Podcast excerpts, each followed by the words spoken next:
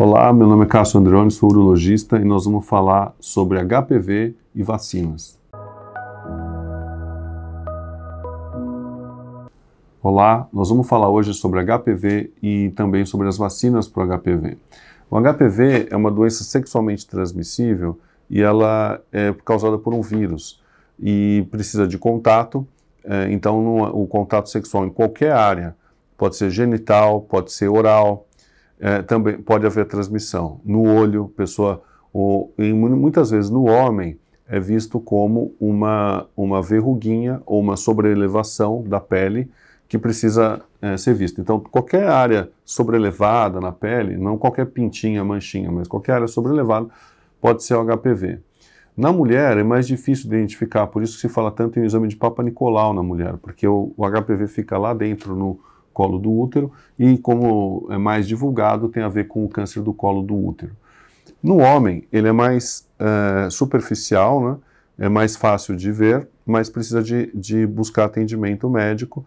Interessante fazer, pode ter vários tratamentos, mas inicialmente para confirmar é importante que se faça uma remoção, mande para biópsia e se faça análise desse, desse vírus.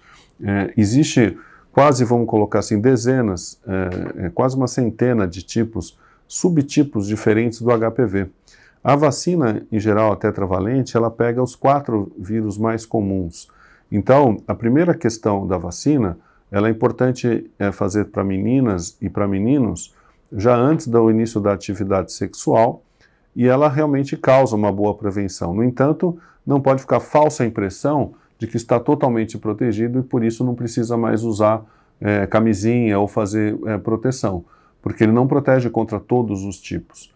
Né? Então, tanto para a mulher quanto para o homem, é importante que, a, apesar de receber a vacina, continue se fazendo a prevenção, usando é, é proteção, sexo com proteção, com camisinha, para que evite não só o HPV, como outras doenças também de transmissão é, de contato genital.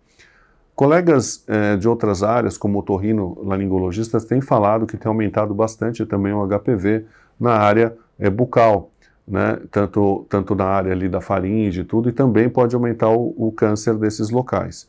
Então, é importante que se use a proteção, e o HPV é uma transmissão de contato. Aonde for o contato, pode transmitir. Também entre relação anal, pode transmitir para o ânus também. E assim por diante. Então, a relação com proteção é sempre muito importante, não só para outras doenças, como também para o HPV.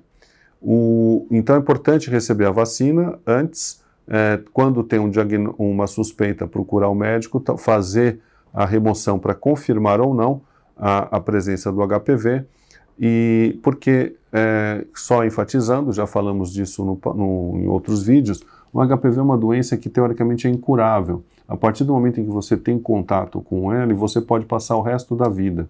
E para o homem também, se ficar muito tempo, assim como na mulher, também pode causar, é, aumentar o risco de você ter um câncer no pênis, é, de forma ou um ou outro tipo de tumor inicial a gente acaba no dia a dia pegando, né, muitas vezes não câncer propriamente dito, mas uma lesão pré-cancerosa, talvez porque os homens acabam procurando um pouco antes.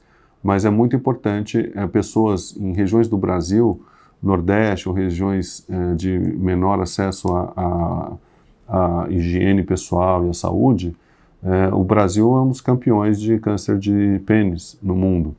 E ali o HPV anda sempre um pouco, é, pelo menos com suspeitas, que possa contribuir para a formação disso. Então, mais uma vez, a importância de usar proteção, camisinha nas relações para impedir a, a transmissão de doenças. A vacina para o HPV ajuda, mas não unicamente não pode resolver todos os casos, ok? Se você gostou, dá um like no nosso vídeo. Obrigado.